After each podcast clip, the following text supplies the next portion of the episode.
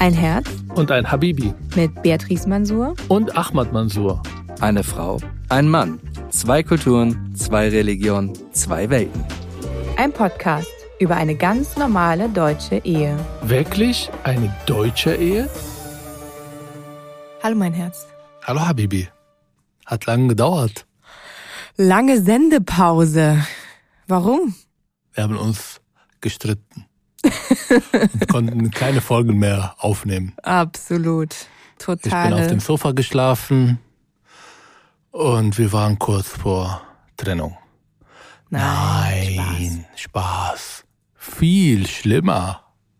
Wir haben Corona. Es hat uns voll erwischt, der Reihe nach. Mhm. Erst du, dann ich und dann unsere Tochter. Ja. Und dann waren wir ausgeschaltet, zu Hause, eingesperrt. Fast drei Wochen. Ja. Nur zu dritt. Mhm. Ich bin schon im Jahr 2027 bei FIFA. Mhm. Hab ganz viel gespielt, Ja. gelesen. Wir haben ein Und- neues Kartenspiel entdeckt für uns drei. Ja, obwohl das ist auch gefährlich für unsere Ehe. Ich kann nicht verlieren. Ja, darüber solltest du nochmal nachdenken. Du bist der Psychologe von uns. Ja, ich will auch nicht verlieren. Aber ich lasse meine Tochter manchmal gewinnen. Ja, auch darüber solltest du als Psychologe nochmal nachdenken. Ist auch nicht gesund. Bin ich hier auf Twitter oder bei unserer liebevoller Podcast? Ich weiß nicht. Vielleicht wünschst du dich gleich zurück auf Twitter. Naja, für diejenigen, die keine Corona noch gekriegt haben, die dreieinhalb äh, Leute äh, in Deutschland, also das war nicht einfach. Dreieinhalb, wie heißt die halbe? Der halbe Leut. Dreieinhalb Leute hast du gesagt. Die hat Corona, aber ohne Symptome. Ja. Und dann habe ich mich so geärgert, weil du entscheiden wolltest, du und Berlin, wann ich aus meinem Haus rausgehen darf. Obwohl ich keine Symptome mehr habe. Aber nein, laut Dings hier muss man PCR-Test machen und dann erstmal sieben Tage zu Hause und dann Antigentest machen, bla bla bla bla bla. Das war mir zu viel. Ich war doch gesund. Genau, gesund. Mit noch zwei Corona-kranken Infizierten zu Hause. Ja, aber ich bin immun. Ja. Und lieber Leute, bitte, wenn das in der Familie passiert, dann denkt jetzt ernsthaft, ja, an eure Kinder. Es ist wichtig, dass man die Kinder nicht ausschließt, nicht isoliert und nicht sie als irgendwie Risiko betrachtet. Ich verstehe es bei äh, kranke Kinder. Ich habe mich isoliert, aber immer halbe Stunde äh, pro Tag unten gekommen zum Essen. Damit war die Sache erledigt, aber es war mir wichtig, dass wir auch zusammenbleiben. Ich hätte das nicht überlebt, wenn ich dann sieben Tage lang nur in mein Schlafzimmer geblieben bin. Ja, es war auch echt ein bisschen Ja.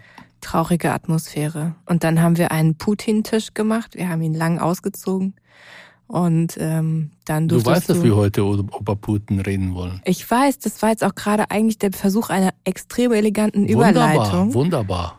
Ähm, Gut gemacht, mein Herz. danke. Wir mussten auch sagen, dass wir so verflucht sind, wie meine Mama sagt, ist jemand euch mit ein Auge getroffen, so heißt das Stimmt. auf Arabisch. Deshalb muss man diese Auge immer vor dem Haus haben und auf dem Brust und so weiter. Sie will jetzt unsere Tochter das auch schicken. Aber unsere Tochter ist am Montagvormittag negativ geworden. Wir haben das gefeiert. Ich habe mit ihr einen Test gemacht, nach Hause gefahren. Und dann kamen die Windpocken. Genau. Direkt ich- am Tag danach. Und ich, und das hat auch mit Migration zu tun und mit meiner Familie, meine Mama weiß nicht, ob ich die Impfung bekommen habe. Und die weiß nicht, ob ich Windpocken bekommen habe oder nicht. Ich weiß nicht, was das mit den Leuten macht, die das jetzt hier im Raum sind und das schneiden müssen. Naja, ähm, also sie sagt, 90 Prozent habe ich das bekommen, aber ich habe auch beim Krankenkasse angerufen, aber irgendwo ist meine Akte im Wasser verloren gegangen. Deswegen wird es eine kleine Überraschung werden, was in zwei bis vier Wochen passiert. Und wenn du wieder sanft dann aussiehst mit roten statt mit blauen Punkten, dann äh, wissen wir Bescheid. Also, Was soll ich dann machen? was du dann machen solltest, also erstens mal keine Panik bekommen, tief durchatmen. Das ist eine Krankheit, die geht vorüber. Dann äh, bekommst du auch lauter weiße Tupfer auf die roten Pünktchen. Und ähm, das ist so eine Lotion, die wir äh, jetzt da immer drauf machen müssen. Und dann wird's schon werden. Muss ich, auch in Quarantäne? Sicher. Nö, du musst nicht in Isolation. Wow. Aber du solltest dich nicht unter große Menschenmassen bewegen, weil du bist ultra ansteckend dann. Aber Panik ist ein gutes Wort. Mein nächster Versuch der Überleitung. Ja, auch wunderbar ja, gemacht. Ich baue dir so bitte viele nicht, Brücken äh, heute. nicht äh, vergessen, was du sagen wolltest, bitte. Mhm. Panik. Ich wollte dir gerade die, die, das war mein, mein Versuch deiner Brücke. Also Panik. Nicht mit Panik reagieren. Ich habe noch nie mit Panik reagiert. Wir haben ja oft darüber gesprochen, wie die Bewertung von so Ereignissen wie Corona und diese Irrsinn mit der letzten Generation und die Welt geht unter und wir werden alle sterben und weiß ich nicht was. Ich habe da nie mitgemacht bitte nicht jetzt verstehen als Klimaleugner und Corona-Leugner. Die Krankheiten gibt und die Klimaprobleme ähm, gibt es auch und da muss man was dagegen tun. Aber die Welt wird nicht runtergehen. Und ich sage das und ich widerspreche mich, weil ich sehr, sehr, sehr gut in der Lage bin, mich zu vorbereiten. Wir haben ja über Corona und die erste Lockdown gesprochen, wie ich gehamstert habe und das äh, Auto war voll ähm, und ich habe eine Akte mit allen wichtigen Dokumenten für den Fall, das alles vorbereitet. Aber trotzdem, damit hört es auch. Ich lasse diese Panik nicht bestimmen, wie ich zu leben habe. Ich lasse auch die Panik nicht weitergeben. Das hat mein Vater immer gemacht. Mein Vater war immer der größte, der stärkste, der mächtigste Mensch bis irgendwann im Jahr 91 er in Panik aufgewacht ist aus dem Schlaf, als die Sirenen kamen und die ersten Raketen aus äh, Irak ähm, uns in Israel äh, getroffen haben. Und ich habe ihn noch nie so schwach gesehen. Und ich will das nicht sein. Im Nachhinein war das natürlich einfach nur Raketen. Das klingt jetzt ein bisschen komisch, aber wir haben es überlebt. Das war ein Riesenabenteuer schön war das nicht, aber für ein Kind, der das zum ersten Mal erlebt, war mir wichtig, einen Vater zu haben, der mir mitteilt, alles wird gut. Und das habe ich mir selber machen müssen oder beibringen müssen. Und das will ich an mein Kind nicht weitergeben. Aber bevor ich über meine Geschichte und Biografie spreche, ich glaube, dass diese Ukrainer-Krise und der Krieg, die ja schrecklich ist, was gerade da abgeht und äh, wir kriegen das jeden Tag mit, das hat mit deiner Biografie viel mehr als mit meiner Biografie. Ich bin ein Beobachter, obwohl ich hier lebe und da merke ich, mein Kompass ist immer woanders. Meine Bewertung ist auch ganz anders. Du hast auch auf dem Weg gesagt, ähm, du hast bemerkt, dass ich keine deutsche Nachrichten anschaue. Und nein, ich glaube nicht an Lügenpresse.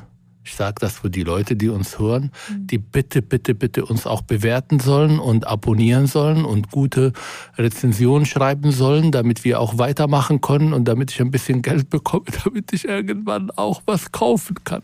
Spaß. Aber für den Podcast kriegen wir kein Geld. Ich weiß. Ich wollte das nur noch mal deutlich ja. sagen. Nee, ähm, das machen wir aus Überzeugung, aber jetzt ernsthaft. Deine DNA, dein kollektive Gedächtnis ist eigentlich aufgebaut auf diese schreckliche Krieg, die hier gestartet ist, hier in Berlin und auch hier endete mit einem schrecklichen, äh, einmaligen, äh, mörderischen Aktionen gewesen. Und meine Frage, was macht das mit dir? Ja, es, es, ist nicht mal 30 Jahre, dass die Mauer herstand und dass man Angst vor den Russen gehabt hat und dass man immer bei diesem kalten Krieg eigentlich auf, keine Ahnung, auf Zeit gelebt, wann die nächste äh, Krieg ausbricht. Was macht das mit dir? Also ich mag diese Frage nicht, was macht das mit dir, weil das ist so fremdbestimmt, sondern ähm, ich finde, wir sind und das, also es sind so viele verschiedene Ebenen. Mit mir persönlich ist es ja, dass dieses ähm, transgenerationale oder kollektive Gedächtnis ist absolut aktiviert worden. Also wenn man mich als Zwölfjährige, Dreizehnjährige oder auch noch jünger gefragt hätte, was ist das Allerschrecklichste, was du dir vorstellen kannst, wovor hast du Angst, dann hätte ich immer darauf geantwortet, eindeutig Krieg ist das Allerschlimmste. Und das Allerschlimmste Szenario ist eben dieses angegriffen werden und dieses ausgeliefert sein, diese Gewalterfahrung ähm, und eben auch nicht wissen, wohin mit sich und wohin zum Schutz. Also ich muss gestehen, ich habe ähm, damit gerechnet, dass Putin diesen Schritt geht. Ich habe die Woche davor mich mit Kollegen unterhalten und wir haben darüber sinniert, was äh, nun passieren wird und ähm, versucht zu orakeln. Und es war, ich war die Einzige, die äh, in dieser Runde gesagt hat, ich bin mir sicher, er wird den Schritt gehen. Aber als ich dann die Nachrichten davon gehört habe, dass es tatsächlich geschehen ist und er einmarschiert, ähm, war, war ich erschrocken. War ich wirklich tief erschrocken, dass etwas, was ich dachte, was tatsächlich nicht mehr passiert in Europa, wo wir drüber hinweg sind, ähm, über diese, ich nenne es jetzt mal sehr klassische Art und Weise, wie Krieg geführt wird, ähm, ja, dass das doch ähm, einfach ähm, stattfindet. Und ich meine, ich erinnere mich an die ähm, an die Annexion der Krim ähm, und das war damals schon, habe ich äh, diskutiert mit vielen Leuten ähm, und dieses ähm, ja jetzt sind wir auf der politischen Ebene, nicht mehr auf der persönlichen, ähm, dieses, ähm, diese andere, dieser andere Kompass, den Putin verfolgt mit Russland und dass eben einfach territoriale Grenzen nicht geachtet werden und er einfach völkerrechtswidrig ähm, handeln kann, ohne dass der Westen einschreitet oder ernsthaft einschreitet, ähm, ist etwas, was mir damals auch schon große Sorgen und auch irgendwie Unverständnis ähm, entgegengebracht hat und diese Verquickung mit der Energieversorgung äh, und ähm, eben der Glaube über Wirtschaft irgendwie ähm, auch das politische Handeln äh, steuern zu können, ähm, glaube ich, äh, ist jetzt unglaublich deutlich an seine Grenzen gekommen. Die Frage ist, was, was ist jetzt die Konsequenz daraus? Um wieder auf die persönliche Ebene zurückzukommen. Nee, lass uns kurz auf die politische Ebene, ohne deine Gefühle abwerten zu wollen wir kehren zurück. Aber damit wir das ausschließen, wir sind keine politische Podcast. Aber das macht mich wütend. Du hast ja gesehen, dass ich keine Nachrichten aus Deutschland geguckt habe, weil ich der Meinung bin, wer eine falsche Brille trägt und diese Brille führte immer wieder zu Unfälle und immer noch trägt man die gleiche Brille und nicht bereit, eine neue zu kaufen, ähm, dann ist er für mich irgendwie nicht jemandem, der vertrauenswürdig ist. Und so sehe ich eigentlich die deutsche Brille oder die deutsche Blickwinkel auf das Ganze. Ihr, und damit meine ich mich auch, ihr wir jetzt, ja, Deutsche, Ausländer und so weiter und so fort.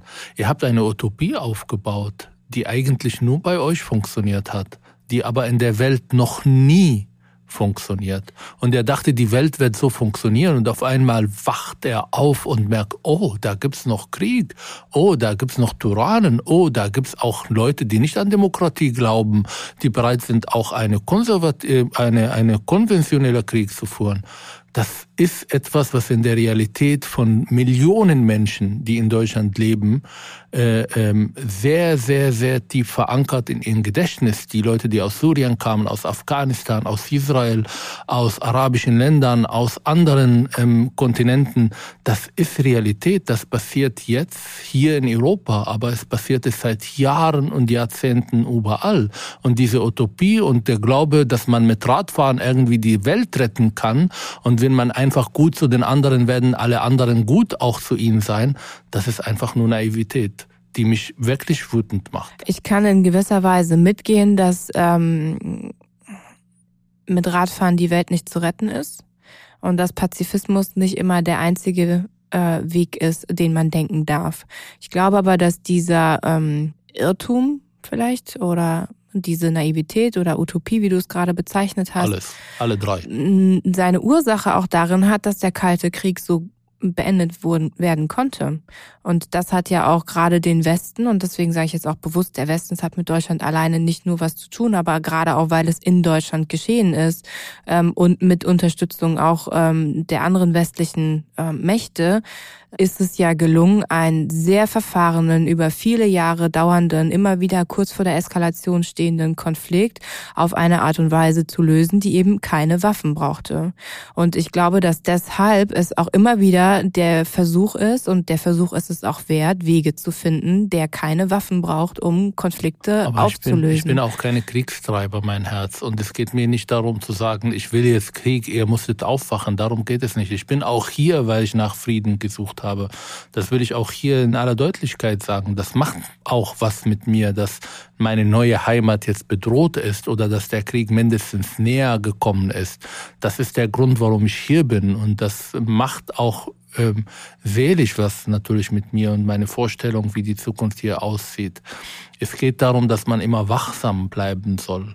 Auch wenn man im Frieden lebt, muss man auch die Stärke haben, zu schauen, was passiert eigentlich in der Welt und welche Entwicklungen gibt und mit wem man kooperiert und von wem macht man sich abhängig. Und das, glaube ich, da sind die Fehler passiert äh, in der deutschen Politik, nicht in ihrer Friedenbemühungen und nicht, dass es hier keine Krieg herrschte. Das will ich nicht. Und ich hoffe, dieser Krieg kommt auch nicht hierher. Wird auch nicht kommen. Ich glaube, dass man einfach, der Putin von den 90er Jahren ist nicht vergleichbar und der Putin, den wir 2001 im Bundestag haben sprechen hören, ähm, mit dem Putin, den wir heute erleben und der heute agiert. Der ist in vielerlei Hinsicht mit Sicherheit noch der gleiche, aber wir haben im Grunde genommen auch eine klassische Radikalisierung dort erlebt und auf die ist nicht reagiert worden. Und auf die ist nicht adäquat eingegangen worden, sondern man hat geglaubt, man kann mit den gleichen Mitteln, indem man sich sozusagen vertrauensvoll in die Hände legt, ja, und vertrauensvoll die Hände ähm, ihm ähm, hinstreckt und ähm, sozusagen sich auch ähm, unbewaffnet weiterhin zeigt, dass das die gleichen Regeln noch sind wie eben in den 90er Jahren ähm, zwischen Russland und ähm, ja auch dem NATO-Gebiet und dem Westen diese, dieser kalte Krieg auch beigelegt werden konnte. Jetzt letzte politische Bemerkung und dann gehen wir auf die persönliche Ebene. Die Leute hören uns nicht wegen unserer äh, politischen Schärfe und Fähigkeit, Sachen zu analysieren, ohne das jetzt irgendwie kleinreden zu wollen. Ähm, es geht nicht nur um Putin. Ich meine, ich arbeite auch im Bereich Islamismus und wie äh, zum Beispiel der Westen und Deutschland insbesondere mit dem politischen Islam umgeht, ist genauso, wie man mit Putin umgeht. Richtig, oder und deswegen umgegangen ist und sage Iran ich, und viele dass andere. man, und deswegen sage ich, und ich finde, das hat auch seinen Platz in einem Podcast, wo es um binationale Ehe geht, weil das, was persönlich passiert, hat auch immer eine gesellschaftspolitische Ebene und es hat auch immer eine Ebene darüber hinaus, wie wir, und so wie du jetzt auch deine Informationen ähm, in Medien suchst, die ähm, tatsächlich in Israel gemacht werden und auch da mit einer anderen Brille und mit einem anderen Blick und Perspektive drauf schauen. Und ich eben sozusagen in dem deutschen Kontext bleibe, auch mit meinen Nachrichten und mit den Informationen und den Interpretationen auch der, ähm, der Sachen. Und nochmal ganz kurz einen, einen ähm, Schritt nochmal zurück. Ich glaube auch da, wir haben etwas vor etwas die Augen verschlossen, glaube ich, dass meine ganz persönliche ähm, Analyse ist, dass wir eben genau diese Radikalisierung nicht wahrgenommen haben oder nicht ernst genommen haben, weil wir geglaubt haben, wir haben den Kalten Krieg schon mal mit dieser gleichen Me Mechanik und mit dieser Methodik auch des äh, Abrüstens und ähm, auf der anderen Seite aber auch wiederum mit ähm, ja doch bestimmten ähm, ja, auch militärischen Maßnahmen, äh, wie die NATO sich eben dann doch Stück für Stück ein bisschen ausgeweitet hat und auch da bestimmte ähm, sie haben keinen Vertragsbruch begangen, äh, aber sie haben es eben ausgeweitet, ja. Und ähm, diese, dieses ähm, auf der einen Seite weiterhin den Mechanismus aufrechterhalten und auf der anderen Seite aber trotzdem die ähm, Bedingungen ein bisschen anders stellen, hat den Konflikt durchaus auch ein bisschen verschärft. Plus diese äh, Radikalisierung, die mit Sicherheit auch, wie es auch bei allen Despoten der Welt in seiner Psychologie zu finden ist und in der Art und Weise, wie er agiert und mit diesem ganzen Verfolgungswahn, der ihn jetzt treibt, ähm, äh, einfach das nicht äh, vernünftig in die äh, Abwägung mit reingezogen haben und auch bestimmte Dinge einfach geglaubt, die werden nicht passieren. Man hat nicht, also man hat dieses Szenario, das jetzt Realität geworden ist, durchaus durchgespielt. Ansonsten hätten sie die ganzen Sanktionen nicht so schnell äh, auf den Tisch bringen können. Ähm, aber man hat es einfach mit einer Wahrscheinlichkeit berechnet, die ging gegen null. Ich würde sagen, sie haben gar nicht berechnet ich die Beamte da im Außenministerium und Kanzleramt kenne, die haben nicht berechnet. Sie haben einfach schnell reagiert. Da mussten wir wieder arbeiten. Das haben sie ja 2015 genauso gemacht. Da passiert etwas und wir re reagieren, aber wir regieren nicht. Das ist eine ganz andere Vorstellung von auch die Aufgaben von einer Regierung, die hier in Deutschland in den letzten Jahren ganz anders gestaltet und äh, hat sich äh, auch ähm, in eine Richtung entwickelt, die ich nicht gut finde. Aber wie geht es dir, mein Herz, jetzt auf die persönliche Ebene? Hast du einen Plan P? den du mit mir teilen willst. Ich habe dich gefragt, was machen wir, wenn es soweit ist? Also dein Plan B war, du hast Jod bestellt.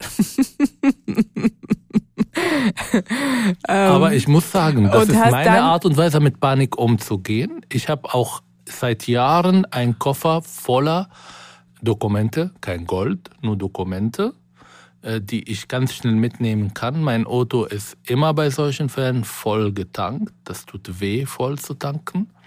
Und mein Plan B, und das haben ganz viele andere Leute, ist natürlich meine Zwei-Staaten-Lösung. Aber ich werde nicht abhauen. Ich werde dich und mein Kind in Sicherheit bringen und ich werde zurückkommen und für die Demokratie kämpfen. Aber erstmal, und das wird sehr schnell passieren, wenn ich, also ich glaube, aus der Erfahrungen, die ich leider in Israel sammeln musste, wann es losgeht und wie schnell es geht und einfach die Signale auch richtig zu interpretieren, bin ich in der Lage, morgen aufzustehen, ein Ticket zu kaufen und mit dir und meinem Kind nach Israel fahren. Ich muss für dich 10.000 Dollar bezahlen, weil du kein israelischer Staatsbürger, damit du da überhaupt erstmal in, äh, ähm, in Ruhe leben kannst und dann werde ich zurückkommen. Das ist mein Land. Und dies, ich werde die Demokratie, wenn ich sie hier verliere, nirgendwo anders finden. Deshalb werde ich hoffentlich das nicht machen müssen, aber das ist mein Plan. und mich, Jod. Ja, und Jod. Ja, ich kann, also ich dieser... Ich habe aber keine Ahnung, wie man das nutzt. Das ist meine Berührungstablette ja. bei Amazon gekauft, ohne die irgendwie äh, benutzen zu müssen. Also ich habe mir auch Gedanken gemacht darüber, wann ist der richtige Zeitpunkt abzuhauen. Also äh, wann würde man die Entscheidung treffen, weil man würde ja es auch so lange rauszögern wollen, wie nur irgend möglich.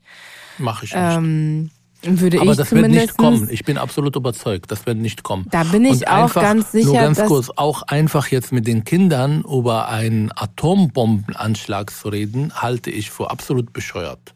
Kinder, die seit zwei Jahren eigentlich nur ähm, äh, in Panik leben, wo von denen jegliche Normalität weggenommen wird, wo man ihnen Angst macht von einer Krankheit, die natürlich gibt's und die auch gefährlich sein äh, kann. Aber das ist eine Art und Weise, wie man vor allem mit Kindern hier umgeht. Das macht mich wahnsinnig. Das ist so kinderunfreundlich, das ist so antipsychologisch, das ist anti-Kind. Kind brauchen Kinder brauchen Stabilität, sie brauchen Kontrolle, die brauchen Sicherheit. Und das nehmen wir von ihnen, ohne darüber nachzudenken. Und wir denken doch, doch, wir sind moralisch. Ja, das Kind muss eine Maske tragen und muss Angst haben und Abstand nehmen und keine Partys machen, weil er kann seine Oma umbringen. Das ist sowas von kinderunfreundlich. Ich hoffe, ich gehe nicht so weit mit meinen Aussagen, aber so denke ich. Und heute bin ich in der Lage, viel äh, äh, klarer auch darüber zu reden, vor allem, weil es nicht nur um Corona ging, sondern auch um die Klima, auch jetzt in, in diesem Krieg. Man muss die Kinder Sicherheit geben. Man muss immer an dem Film, das Leben ist schön. Auch wenn ich in einem KZ bin, und ein Kind dabei habe, dann werde ich alles tun, um das Kind zu vermitteln, dass er auch hier Sicherheit hat. Auch wenn das nicht einfach ist. Und so müssen wir auch agieren. Ansonsten haben wir ganz andere Probleme als Putin. Absolut richtig. Also ich glaube auch, dass der Weg ähm, mit den Kindern, also es kommt natürlich darauf an, wie alt sind die Kinder. Ne? Viel kriegen gerade so, wenn wir jetzt äh, Grundschulalter denken oder auch ein bisschen jünger, die kriegen vielleicht so Schnipsel mit, die irgendwie ähm, so Wortfetzen oder äh, andere Dinge, die sie dann nicht richtig einordnen und zuordnen können. Und deswegen glaube ich, ist es schon wichtig, mit den Kindern nicht gar nicht darüber sprechen, aber eben auf eine kindgerechte Art und Weise, die aber unterm Strich Sicherheit vermittelt und den Kindern das Gefühl gibt, also es wird keinen negativen Einfluss auf dein Leben haben. Ich kann dich schützen und du, wir leben einfach ganz normal weiter wenn die Kinder ein bisschen älter sind und dann spreche ich von Heranwachsenden und Jugendlichen, ist ist auch wichtig, Sicherheit zu vermitteln, aber es ist, da muss man viel mehr nochmal ins Gespräch gehen. Aber du hast noch die Frage nicht beantwortet. Kommst Welche? du mit nach Israel? weißt du, ich habe mit Putin eigentlich schon seit langem diesen Plan entwickelt, um eigentlich wieder in meine Heimat zurückzukehren. Nein, darüber macht man keine Witze.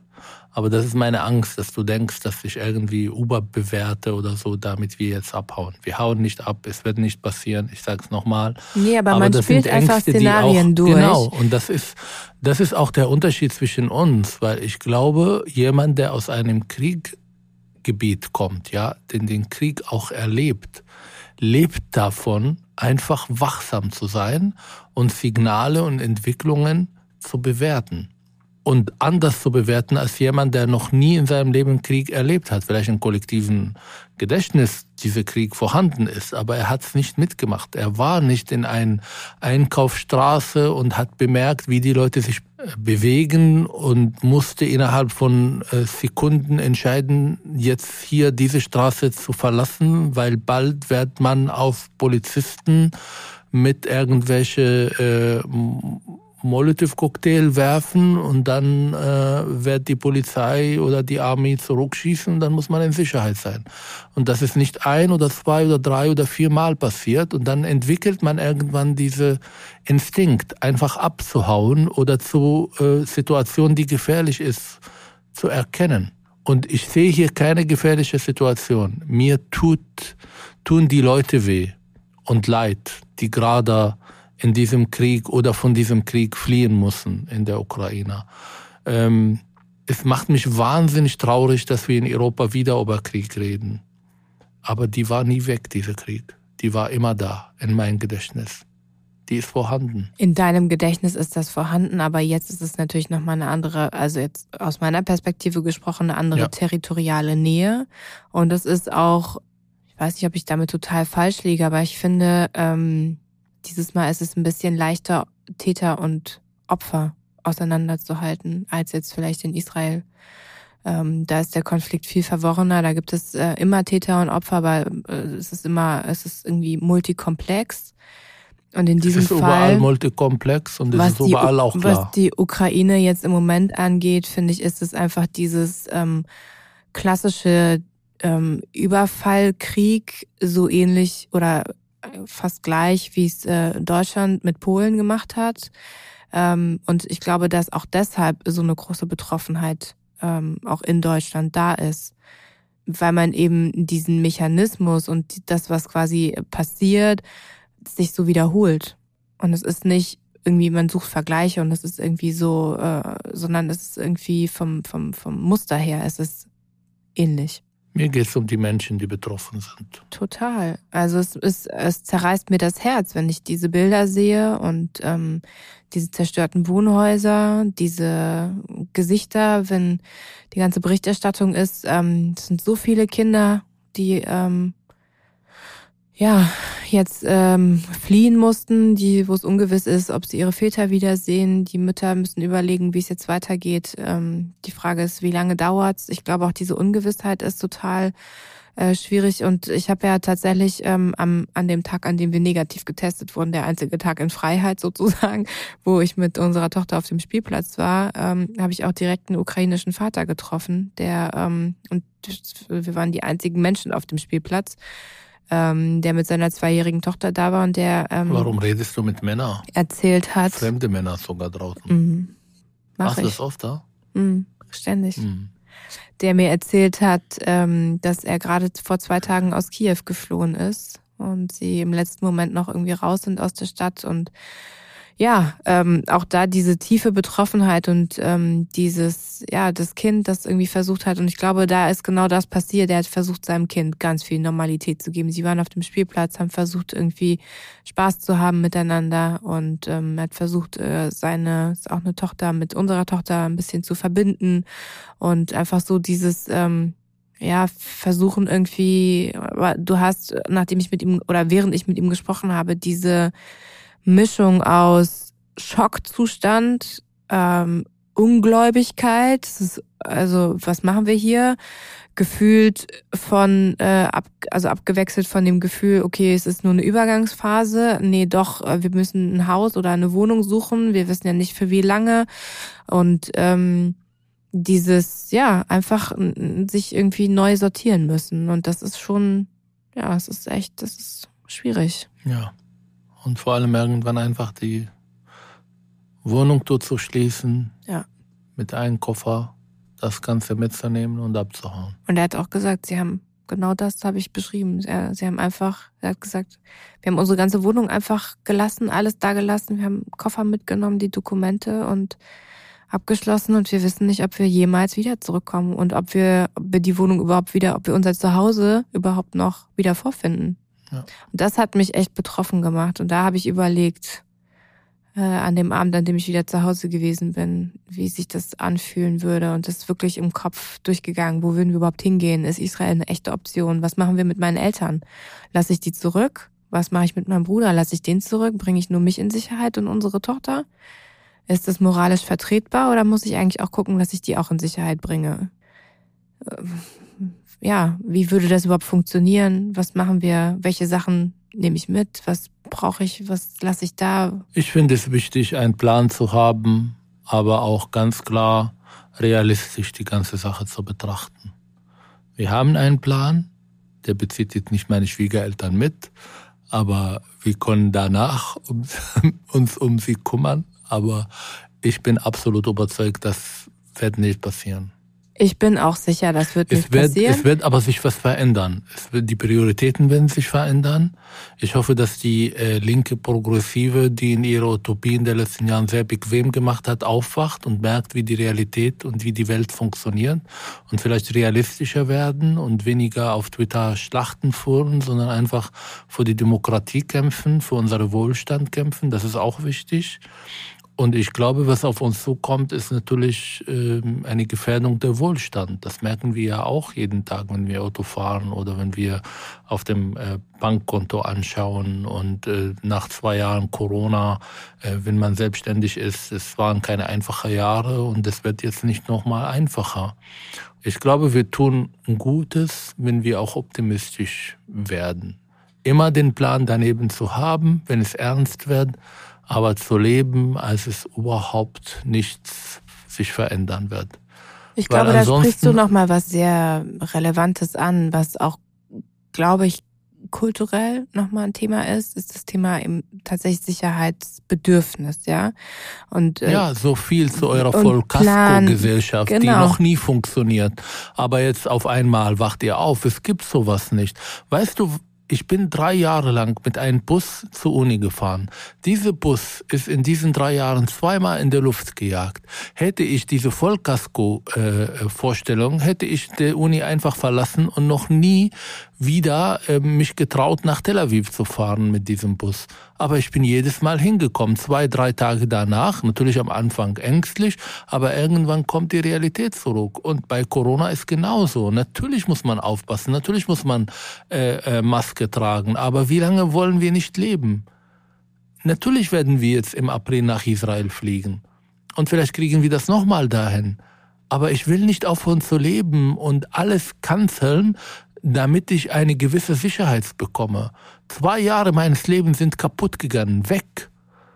Das will ich nicht. Und ich will endlich, dass wir nicht Sorgen um Krieg und so weiter machen, sondern wo wir unseren nächsten Urlaub machen. Wir haben so eine Folge gemacht. Das will ich wieder haben als Sorgen. Ja, das wäre schön. Und mit dir streiten ob wir nach dem siebten oder nach dem achten Tag und ob ich PCR oder Antigen brauche. Und wenn ich Antigen zu Hause mache und es ist negativ, darf ich jetzt rausgehen oder muss ich jetzt irgendwo jemandem anrufen, der mir sagt, ob ich rausgehe, ja oder nein. Das will ich haben, aber nicht Krieg. Ja, ich glaube auch ehrlich gesagt nicht, dass es den Krieg hier direkt so geben wird, wie ja gerade in der Ukraine stattfindet. Ähm Hoffen wir es einfach mal, also durch Nein, einen blöden Zufall. Ähm, aber ich gehe Glaub davon mir. aus, dass es nicht passieren wird.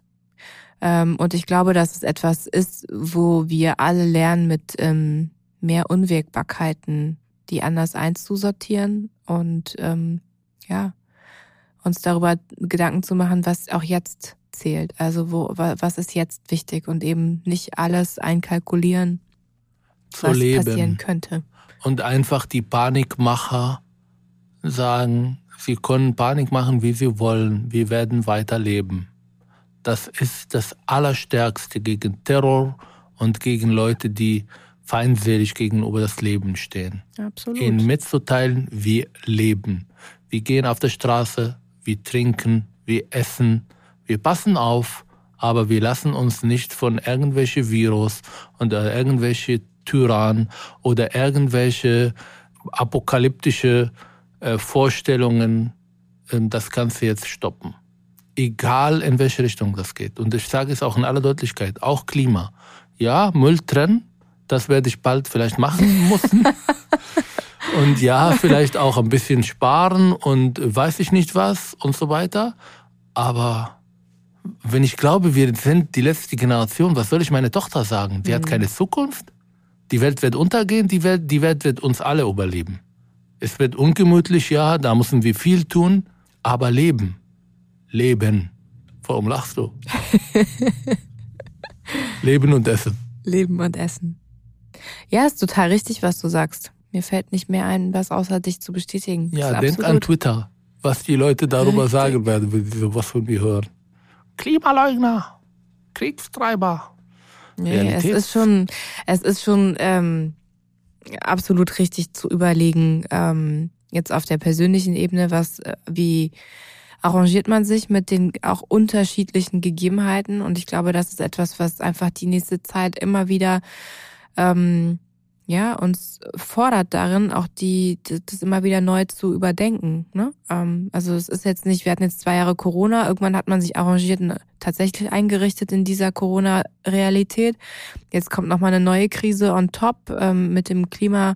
Lassen wir es nochmal außen vor, ist auch die Bedrohungslage, die uns irgendwie, diese Panikmacher irgendwie ähm, mit dem, mit der letzten Generation, ja, ähm, äh, aber das ist so ausweglos, diese, diese, dieses Narrativ, ähm, dass man dann einfach. Apokalyptische Vorstellungen, obwohl man muss sagen auch, dass apokalyptische Vorstellungen manchmal sich realisieren.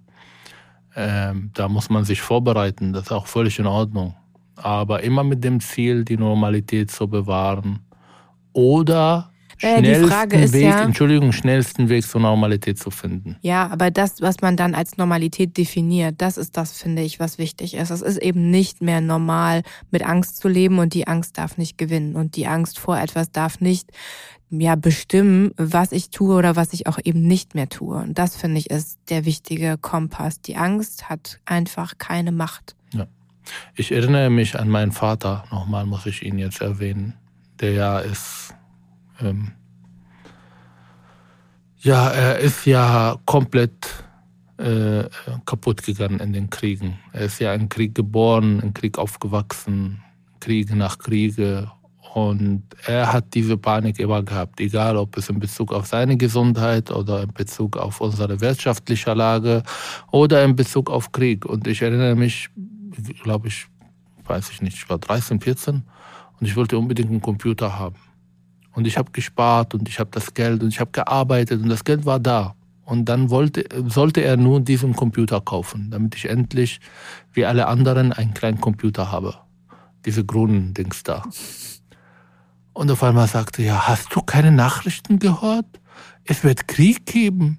Konntest du nicht warten, bis wir wissen, was passiert? Und schon damals ist mir klar, ja, und?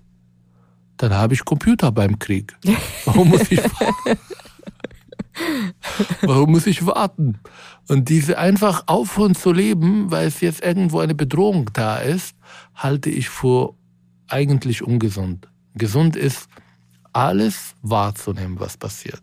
Sich zu vorbereiten, aber wenn ich fertig mit der Vorbereitung bin, ich kehre zurück zum Leben, als ob es nichts passierte. Die Frage ist auch da, aber in einem gesunden Maß sich vorzubereiten. Auch das kann man übertreiben.